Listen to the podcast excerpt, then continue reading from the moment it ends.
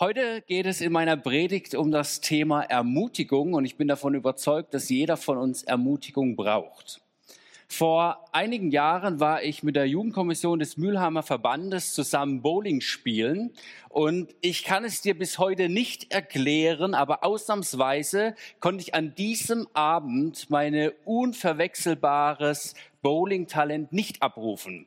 Also ich weiß nicht wieso, aber alles, was ich machen wollte, klappte irgendwie nicht so richtig. Und ich sah anscheinend auch ziemlich niedergeschlagen aus ähm, und auch irgendwie lustlos. Weil plötzlich kam eine Jugendleiterin aus der Jugendkommission auf mich zu und sie meinte zu mir, hey Heiko, du, du siehst so niedergeschlagen aus. Und wärst du als Teenie bei mir damals in der Jugend gewesen. Ich glaube, ich wäre bei allem, was du gemacht hast, dabei gewesen. Und ich hätte dich einfach angefeuert. Ich hätte neben dir gestanden. Ich hätte dich ermutigt. Ich hätte ständig wiederholt, Heiko, du schaffst das.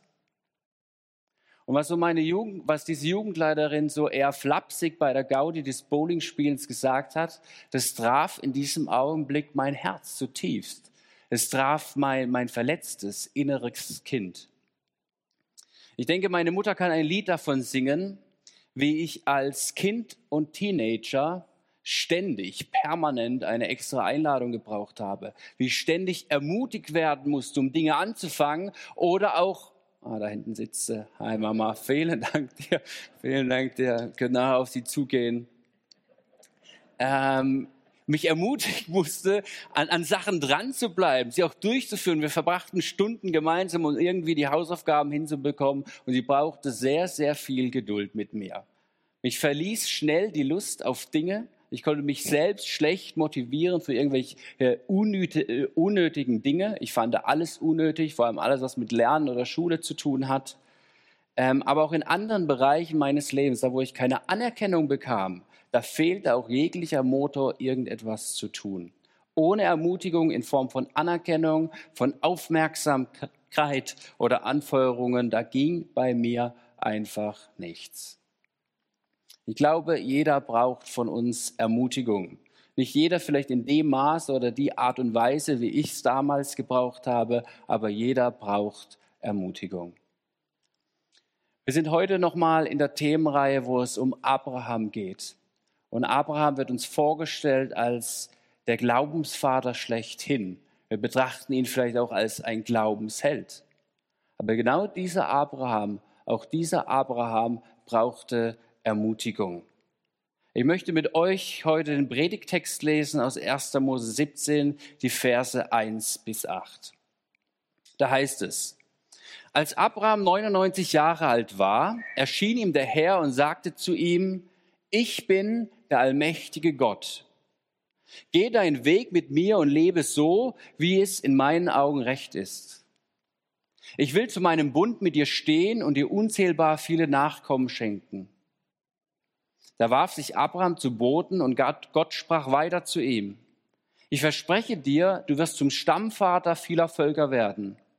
Darum sollst du von nun an nicht mehr Abraham heißen, sondern Abraham ich werde dir so viele Nachkommen geben, dass zahlreiche Völker daraus entstehen. Sogar Könige sollen von dir abstammen. Dieser Bund gilt für alle Zeiten, für dich und für deine Nachkommen. Es ist ein Versprechen, das niemals gebrochen wird. Ich bin dein Gott und der Gott deiner Nachkommen.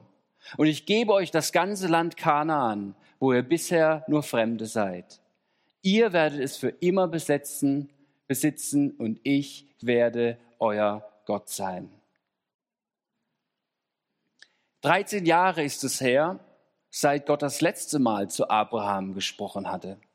Und 24 Jahre ist es her, als er zum ersten Mal die Stimme Gottes gehört hat, wo er ihn beruft, aufzubrechen aus Ur in Chaldea und ihn dort herausführte. Ich glaube, bei diesem Lesen der alten Geschichte über Abraham, dann vergessen wir das manchmal, dass Abraham nicht alltäglich eine Offenbarung Gottes hatte, einen Zuspruch von ihm, ein Reden Gottes vernommen hatte, sondern dass es dazwischen immer wieder längere Zeitabschnitte gab, wo er Gott gar nicht wahrnahm und sich vielleicht fragte, ob seine Entscheidung, Haran zu verlassen, wirklich die beste gewesen war. Und jetzt ist er 99 Jahre alt und endlich an diesem Tag offenbart sich Gott auf ein neues dem Abraham. Und was hält Gott Abraham bereit? Wir lesen hier nichts anderes durchweg, nichts anderes als Ermutigung. Gott ermutigt Abraham. Und dieser 99 alte, äh, Jahre alte Mann Abraham, der hat das auch dringend nötig. Gott ermutigt Abraham auf drei Wegen, die ich mit euch näher betrachten will. Zum einen, indem er seine Versprechen wiederholt, haben wir gerade gelesen, indem Abraham einen neuen Namen bekommt und indem Gott sich Abraham als El Shaddai vorstellt. Das erste, Gott wiederholt sein Versprechen. Das erste Versprechen, Abraham, du wirst Erzvater für viele Nationen werden. Könige werden aus deiner Linie entstammen.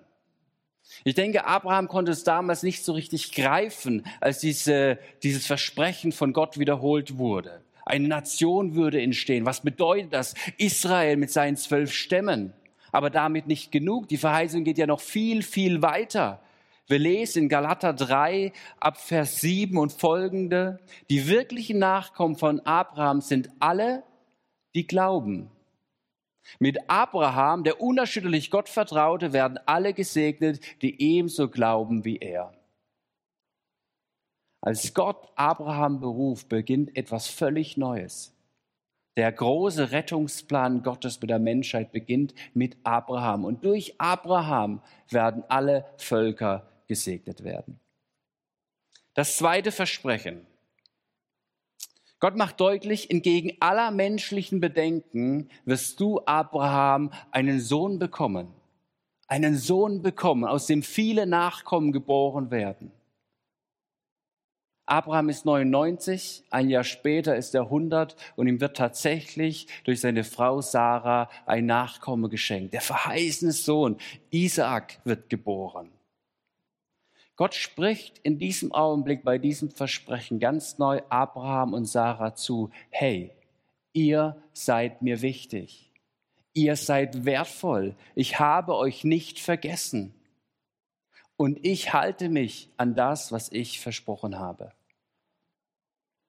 Und es ist so eine simple Botschaft, aber sie geht so tief, weil Gott spricht auch dir und mir das neu zu. Du bist wichtig. Du bist wertvoll.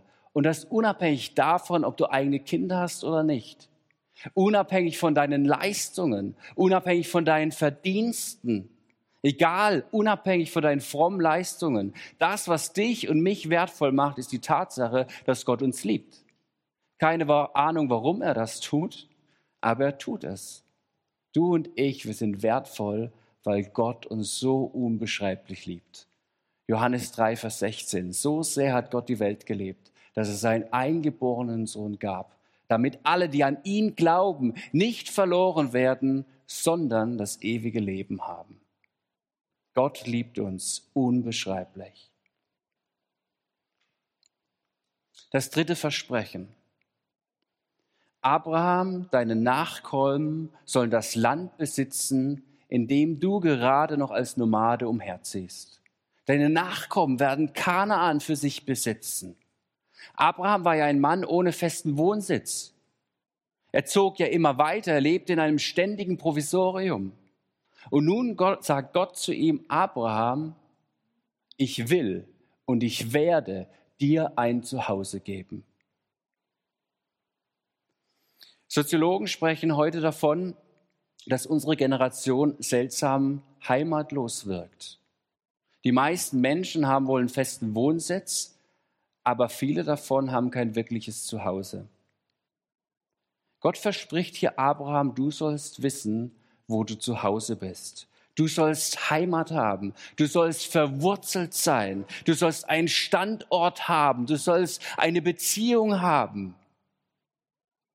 Wahrscheinlich hatte Abraham in diesem Augenblick, als dieses Versprechen wiederholt wird, nicht diese Perspektive. Er hatte Interesse daran, ob das Versprechen Gottes tatsächlich Realität wird, ob er tatsächlich Kanaan erleben darf.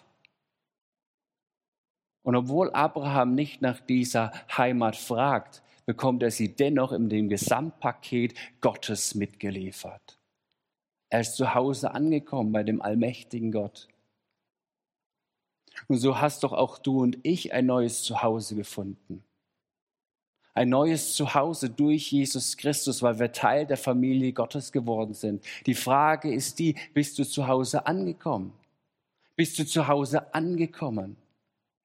Beim ewigen Zuhause, was bereits bereitet ist und was im Hier und Jetzt erlebbar werden darf in deinem Leben. Wir haben ein Zuhause.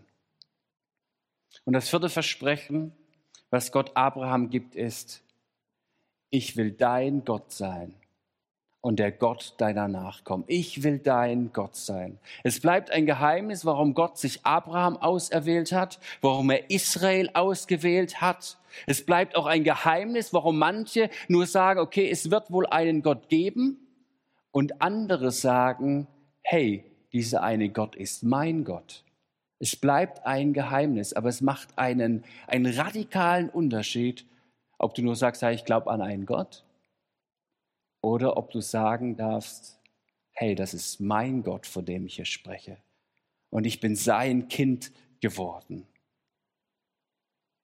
Die Frage ist also, ist der Gott Abrahams von damals, ist es auch dein Gott? Kannst du sagen, ja, du bist mein Gott, du bist mein Herr. Es sind hier also vier Versprechen, vier Verheißungen, die Gott gegenüber Abraham wiederholt. Sie sind voller Ermutigung für Abraham in dieser Situation. Und Abraham ist durstig nach Ermutigung. Er braucht Ermutigung. Und genauso brauchst du und ich Ermutigung immer wieder, immer wieder aufs Neue.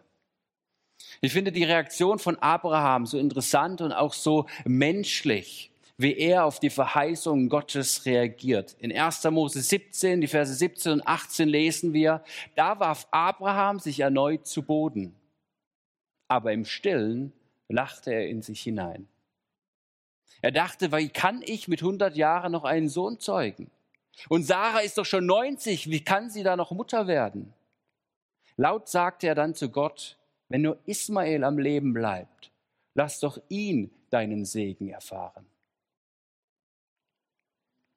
Abrahams Reaktion zeugt von einer ungehorsamen, ungeheuren Spannung, in der er sich befand. Auf der einen Seite betet er Gott an, er erkennt seine Größe, seine Souveränität, aber auf der anderen Seite kommen im selben Augenblick wieder die alten Zweifel in ihm hoch. Kann ich wirklich diesem Gott vertrauen? Ist er wirklich gut? Sieht er mich wirklich? Geht die Verheißung tatsächlich in Erfüllung? Das finde ich so stark an der Bibel und an Abraham, weil es so menschlich ist, weil es so authentisch, weil es so ehrlich ist. Das kenne ich auch von meinem persönlichen Leben. So wie Abraham Ermutigung braucht, so wie er immer wieder am Kämpfen war, so brauchen auch wir Ermutigung in unserem Leben. Und manches müssen wir dreimal oder viermal hören und manches müssen wir immer wieder unser ganzes Leben lang hören. Gott ermutigt also Abraham mit den Wiederholungen seiner Versprechen. Und jetzt passiert etwas Zweites. Er gibt Abraham einen neuen Namen und er gibt Sarai einen neuen Namen. Der Geburtsname von Abraham, so vermuten Ausleger, ist ein religiöses Zugeständnis an den Modenkult in der religiösen Welt der damaligen Zeit von Abrahams Vater Terach. Und der Mondgott, der war damals die zentrale Gottheit in ihrer Heimat. Und jetzt macht Gott deutlich, Abraham, diese Vergangenheit, die zählt nicht mehr. Und so schließt Abraham mit Gott einen Bund. Und Gott offenbart sich Abraham als der eine wahre Gott. Mit Abraham beginnt etwas völlig Neues. Und weil etwas völlig Neues beginnt, bekommt Abraham und Sarah diese neuen Namen. Von nun an soll dieses Neue ihr Leben bestimmen. Es soll sie prägen, es soll sie, es soll sie leiten und sie sollen immer wieder daran erinnert werden, wenn andere Menschen sie ansprechen. Hey, Abraham, Vater vieler Völker, kannst du mir mal helfen, die Kamele zu füttern? Hey, Sarah, du von Gott benannte Prinzessin, ich tausche gerade Fälle mit meinem Nachbarn. Soll ich dir ein Fell mitbringen? Diese neuen Namen, immer wenn sie damit angesprochen werden, sollen sie daran erinnern, dass Gott mit ihnen Geschichte schreibt, dass er etwas völlig Neues geschaffen hat. Was für eine Ermutigung. An was erinnert uns das? Auch du und ich, die wir an Jesus glauben, sind von neuem geboren worden. Wir haben die Identität als Kinder Gottes erhalten. Altes ist vergangen, Neues ist geworden. Gott hat unser Leben neu gemacht. Ohne ihn wären wir nicht da, wo wir sind. Wir haben eine neue Identität erhalten. Und die haben wir im Glauben empfangen. Die haben wir im Glauben empfangen.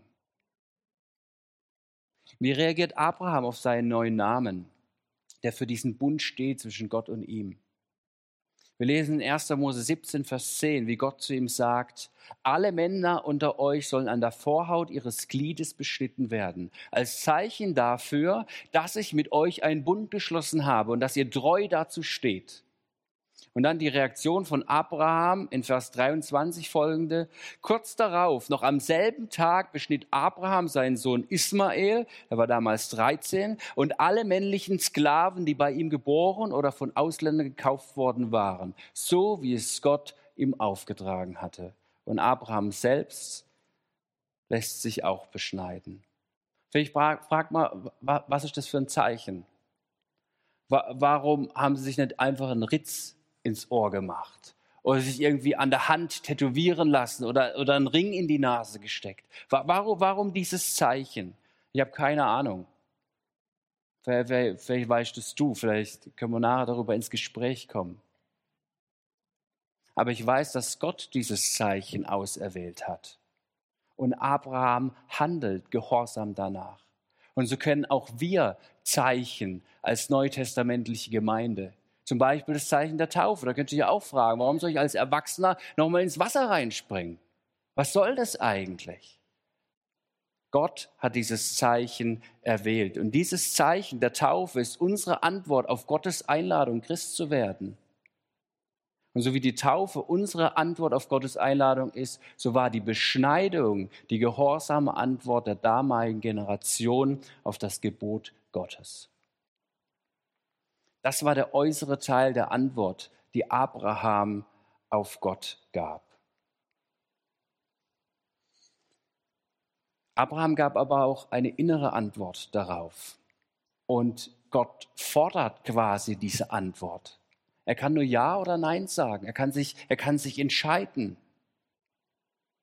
Und das hat mit der dritten Ermutigung zu tun, die Gott hier dem Abraham mitgibt. Er sagt, Abraham, ich bin El Shaddai. Das heißt, ich bin der allmächtige Gott. Und immer wieder taucht es auch bei uns auf, wenn wir zusammenkommen, auch vorher wieder im Gottesdienst, dass wir diesen allmächtigen Gott anbeten. Aber was heißt es eigentlich, dass Gott allmächtig ist? In 1. Mose 17, also in diesem Text, den wir vorher gelesen haben, da taucht dieser Name Gottes zum ersten Mal in der Bibel auf. Und dann wieder unter anderem im Buch von Hiob, in einer Geschichte, in der es in ähnlicher Weise darum geht, das Schweigen Gottes zu ertragen. Abraham hatte 13 Jahre nichts von Gott gehört. Wie damit umgehen, ein Spannungsfeld. Hiob, der sich fragt, was ist mit diesem ganzen Leid in meinem Leben? Und in diese Situation hinein stellt sich Gott als allmächtige Gott vor. Es wird deutlich, auch wenn du Gottes Reden nicht vernimmst, auch wenn die Umstände etwas anderes zu sagen scheinen. Gott ist und bleibt der Allmächtige. Er ist und bleibt der Allmächtige auch in all deinen Fragen, in deinen Zweifeln und manchmal auch im Verzweifeln. Er bleibt auch der Allmächtige in Anbetracht der Not und dem Leid in dieser Welt. Er bleibt auch der El Shaddai im Blick auf den Krieg in der Ukraine.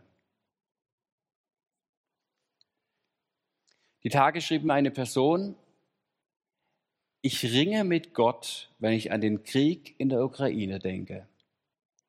Es wird mir sogar zur Anfechtung. Ich stelle Gott in Frage. Vielleicht kannst du das nachempfinden.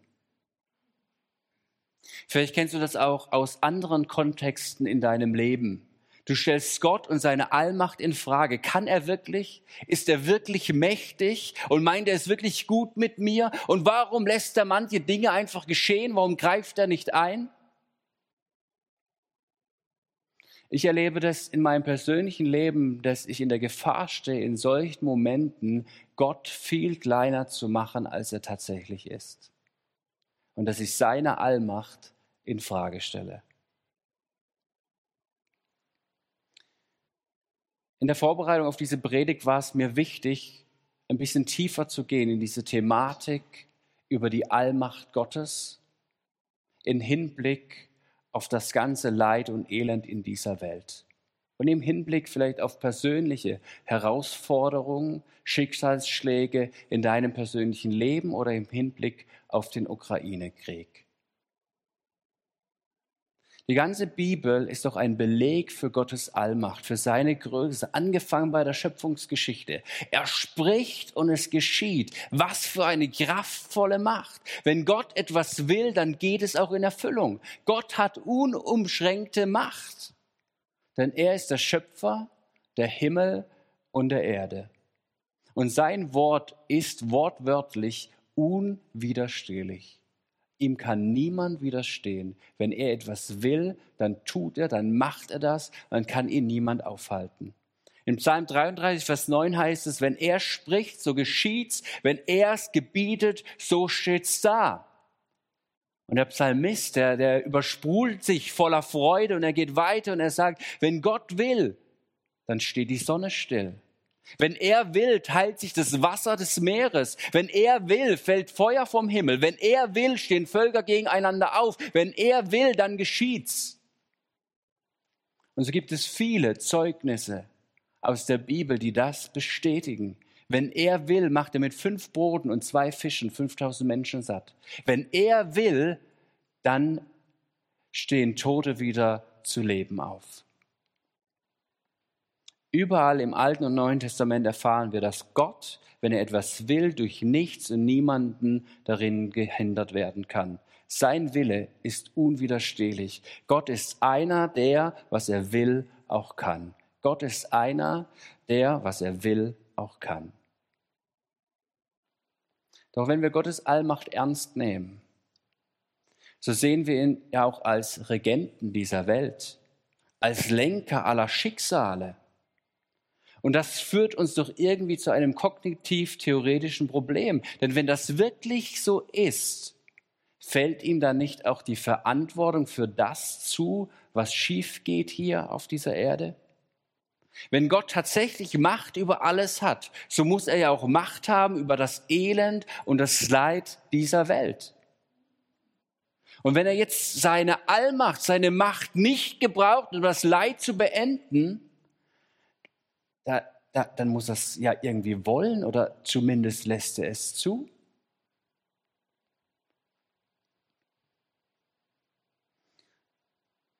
Das ist für uns unerklärlich. Und weil es für uns unerklärlich ist, fangen wir manchmal an, Gott in seiner Allmacht anzuklagen und wir stellen die Sinnhaftigkeit seiner Allmacht in Frage. Und das doch auch irgendwie zu Recht, oder? Oder denkst du, dass Corona oder tragische Todesfälle oder der Krieg in der Ukraine Gottes Wille ist?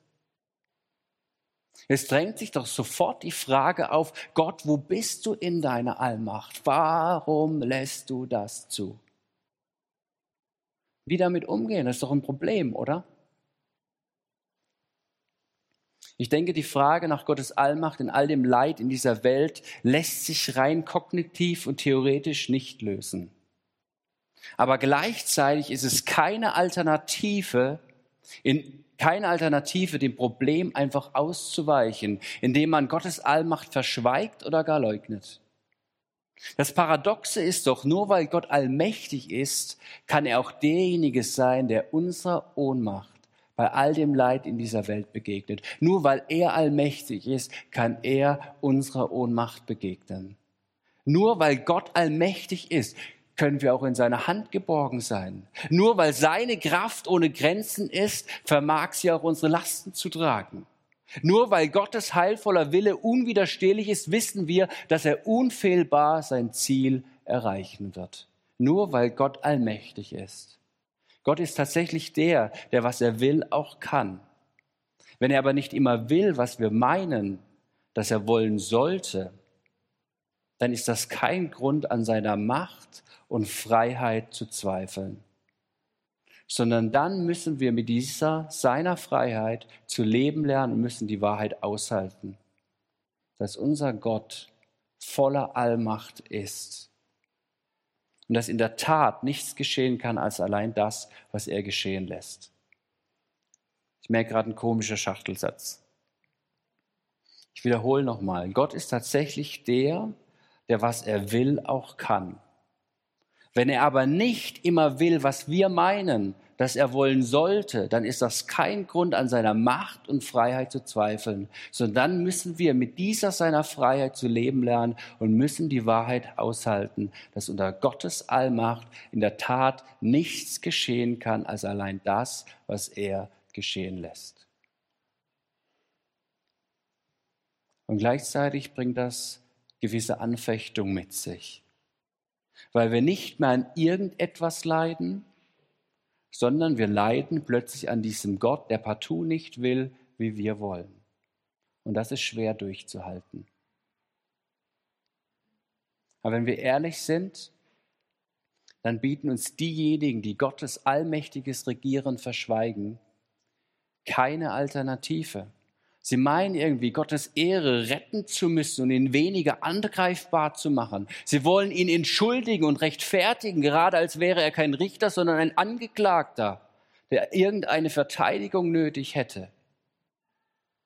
Aber in Wahrheit entziehen sie dem Glauben jeden Trost, weil ein ohnmächtiger oder nur begrenzt mächtiger Gott dem Satan gegenüber nicht das letzte Wort behalten könnte. Deshalb lasst uns bedenken, wenn man Gottes Allmacht leugnet, dann leugnet man auch die Macht, die hinter dem Evangelium steht. Es ist die Macht, die sich in Christus an die Liebe gebunden hat. Es ist die Macht, die die Erfüllung aller Verheißungen garantiert. Es ist die Macht, die allein uns erwarten lässt, dass am Ende der Weltgeschichte alle Macht liebevolle Macht ist und dass alle Liebe mächtige Liebe sein wird.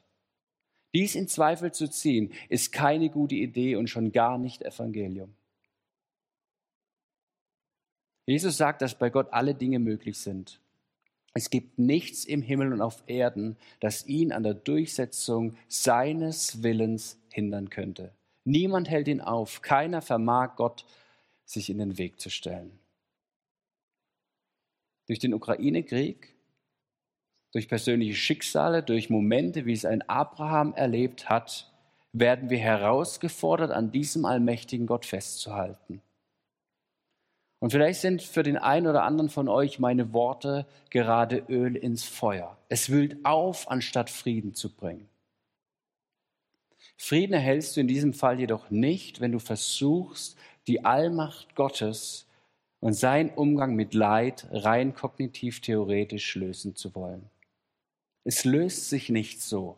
Es löst sich nur durch Offenbarung. Das heißt, dass sich Gott sich dir selbst als El Shaddai vorstellt. So wie er in dieser Situation damals Abraham vorgestellt hat als El Shaddai, als der allmächtige Gott, dessen Wort Bestand hat, auf den Verlass ist und der alles in seiner Hand hat.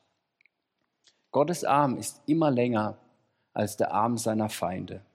Sein guter Wille ist unwiderstehlich. Das ist gesetzt, egal was deine Umstände darüber sagen.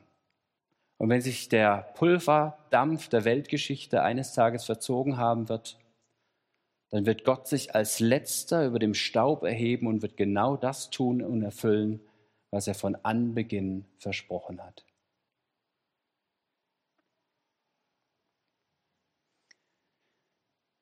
Die Allmacht Gottes Kehren wir wieder zu Abraham zurück. Wie wären wohl deine Jahre verlaufen, wärst du Abraham gewesen? Wie wären deine Entscheidungen ausgefallen, wenn Gott einfach mal 13 Jahre lang schweigt? Und wenn seit 24 Jahren sich nichts von dieser Verheißung erfüllt, die Gott ihm zugesprochen hat? Hättest du vielleicht angefangen, an der Allmacht Gottes zu zweifeln? Abraham ist nur 99 Jahre alt und er bekommt Antwort auf seine inneren Fragen, ohne dass er sie überhaupt laut ausgesprochen hat. Er sagt, Gott sagt zu ihm, ja, Abraham, ich bin El Shaddai, ich bin der Allmächtige. Der allmächtige Gott spricht hier zu dir und ich habe dir ein Versprechen gegeben, ich habe es nicht vergessen und es wird in Erfüllung gehen. In diesem Augenblick wird Abraham, wie schon zu oft, aufs Neue herausgefordert, eine Antwort zu geben. Er wird herausgefordert, sein Leben ganz unter die Leitung des Allmächtigen zu stellen. Herausgefordert, sein Leben unter die Leitung des allmächtigen Gottes zu stellen. Bei allen Fragen sein Vertrauen neu auf Gottes Allmacht zu setzen. Und die Frage ist auch an uns heute Morgen, tue ich das oder lasse ich es lieber bleiben? Wisst ihr, Abraham wird uns als Vater des Glaubens vorgestellt. Und gleichzeitig haben wir in unserer Themenreihe gemerkt, dass da ziemlich viele Dinge sind, die sich sehr menschlich anhören und die sich alles andere als heldenhaft in seiner Geschichte lesen lassen. Was ist es dann aber, was Abraham uns zum Vorbild macht? Ich würde sagen, dass er sich immer wieder aufs Neue entschieden hat, sich unter die Leitung des allmächtigen Gottes, sich unter die Leitung von El Shaddai zu stellen. Ich würde sagen, du und ich sind immer wieder aufs Neue vor die Frage gestellt, vertraue ich dem allmächtigen Gott oder lasse ich es? Abraham wurde also, haben wir gelesen, von Gott ermutigt, indem Gott seine Versprechen wiederholt hat, in dem Abraham einen neuen Namen bekommen hat und in dem sich Gott als El Shaddai vorgestellt hat. Abraham braucht Ermutigung und so brauchen wir alle gemeinsam immer wieder aufs Neue Ermutigung. Wenn man so zwischen den Zeilen liest, dann wurde Abraham Folgendes von Gott zugesagt. Abraham, du bist in der Hand des allmächtigen Gottes, in der Hand von El Shaddai. Bei mir bekommst du einen neuen Namen. Bei mir findest du ein Zuhause. Du bist mir wichtig und du bist wertvoll. Ich schreibe mit dir Geschichte und ich bin dein Herr und du bist mein Kind. Dieselben Aussagen Genau dieselben Aussagen gelten für dich und für mich. Jeder von uns braucht Ermutigung. Jeder von uns muss immer wieder aufs Neue an diese Zusagen erinnert werden. Und manchmal ermutigt werden, an diesen Zusagen festzuhalten, auch wenn es schwer fällt, sich noch an Gott festhalten zu können. Wir brauchen diese Ermutigung. Zum Abschluss habe ich noch eine Frage an dich. Was denkst du? Braucht unser Umfeld diese Botschaften? Braucht unser Umfeld diese Botschaften durch Wort und durch Tat? Ganz authentisch, ehrlich, durch Menschen, die das selbst erlebt haben? Ich denke ja.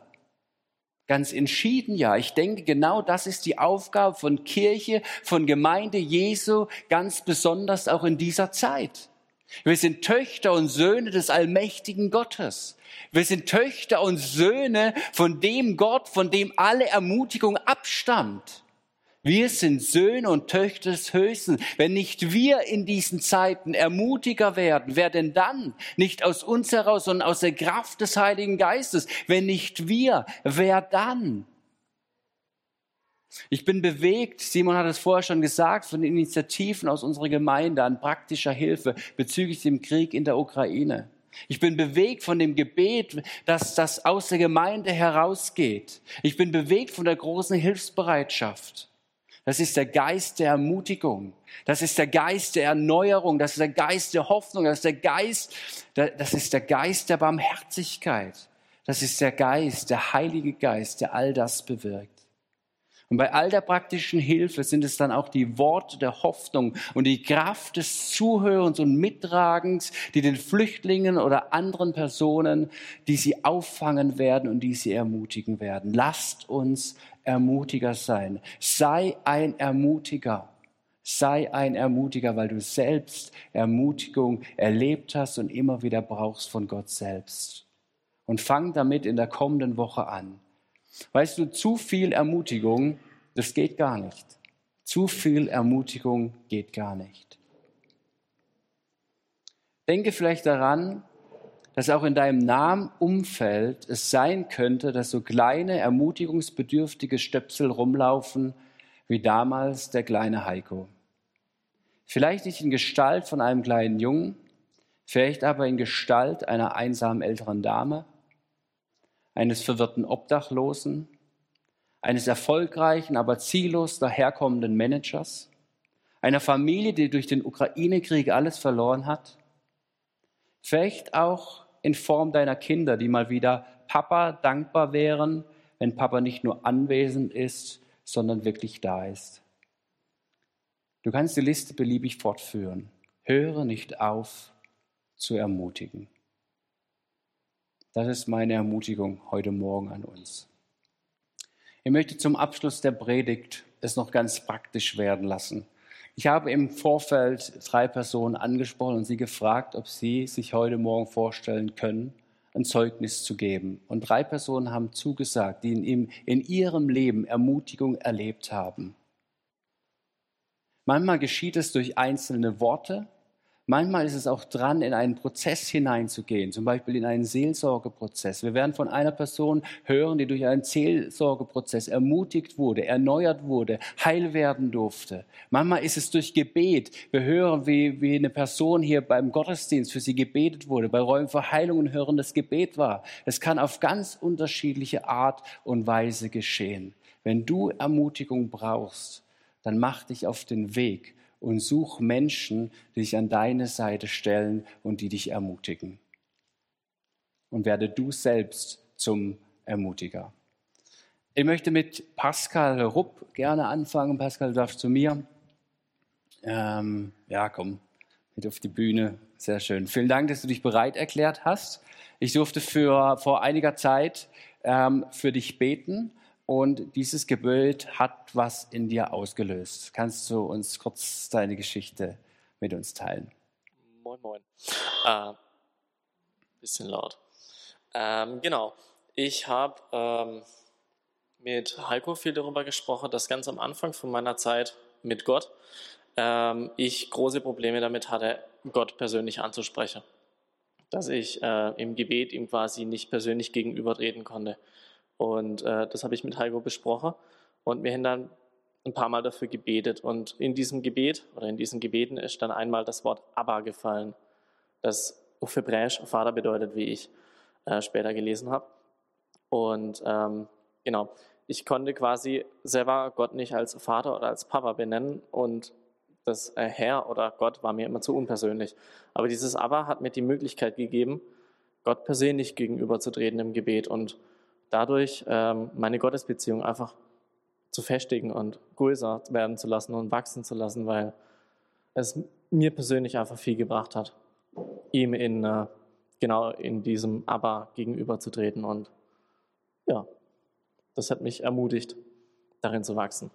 Sehr cool. Vielen, vielen Dank dir fürs Danke, Erzählen. Heiko. Dankeschön. Ein Applaus wert.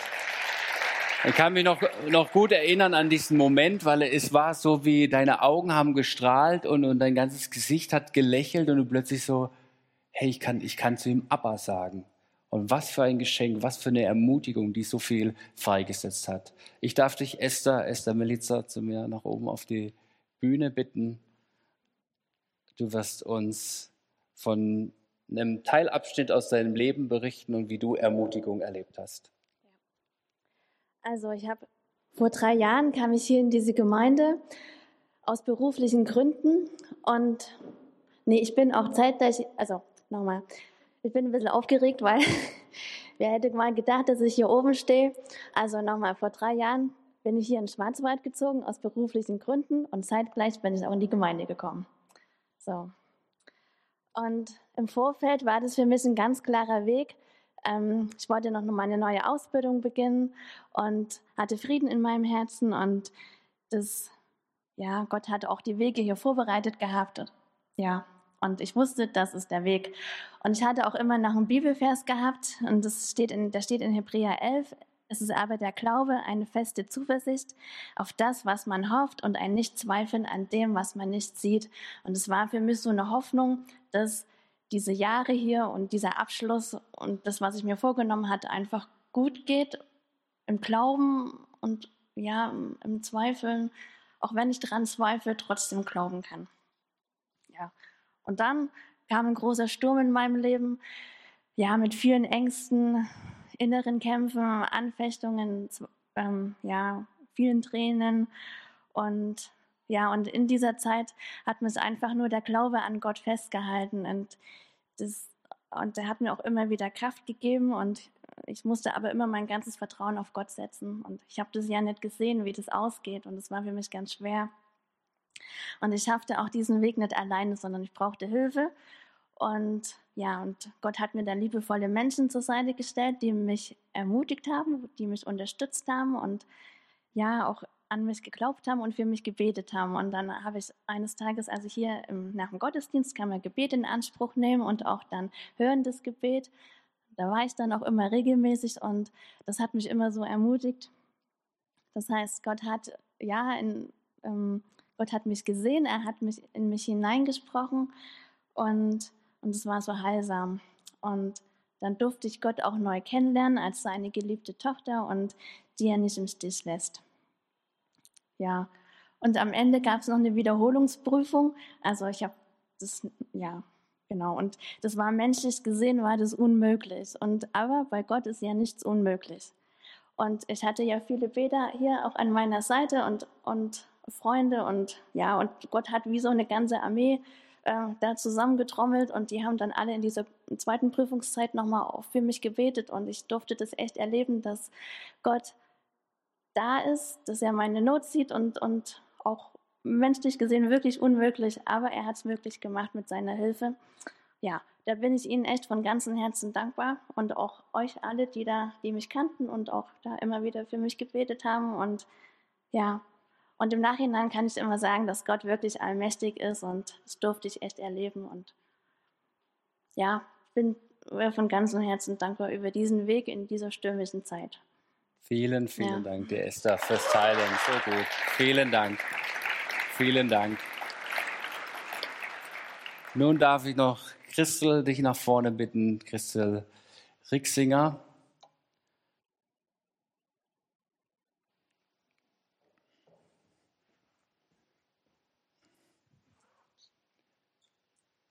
Hallo, ähm, schon eine Weile her, dass ich das letzte Mal hier oben gestanden bin. genau, also ich bin Christel. Ich habe ähm, sehr positive Erfahrungen gemacht mit der Seelsorge. Und zwar das, was der Heiko heute erzählt hat, dass Abraham einen neuen Namen bekommen hat. Das ähm, habe ich auch erlebt. Und zwar hat Gott mir vor zwei Jahren ähm, einen neuen Namen geschenkt. Und zwar hat er zu mir gesagt, Christel, du bist meine Freude. Ich nenne dich Joy. Und ich habe äh, zu diesem Zeitpunkt überhaupt gar nicht glauben können, dass ich Gottes Freude bin. Also das, ich habe dann auch gedacht, na ja gut, ich vielleicht Wunschdenke, hast vielleicht irgendwie, ne? Also ich, es hat ist mir echt schwer gefallen, das anzunehmen. Und zu dem Zeitpunkt war ich aber schon also in Seelsorge, ähm, also in Seelsorge bei der Semra. Ähm, und äh, wir haben uns gemeinsam ähm, meine ganzen meine Hintergrundfamilie angeschaut, wo ich herkomme. Einfach ähm, sind wir eingetaucht in meine Geschichte. Und mir hat es so gut getan, äh, innerhalb dieser Seelsorgegespräche einen geschützten Raum zu erleben, mich öffnen zu dürfen, auch Verletzungen offenlegen zu können. Ähm, äh, ja, also einfach in, äh, nochmal einzutauchen, das Ganze und dann darin Jesus einzuladen und zu erleben, ähm, dass Dinge heil geworden sind. Also das ist total verrückt.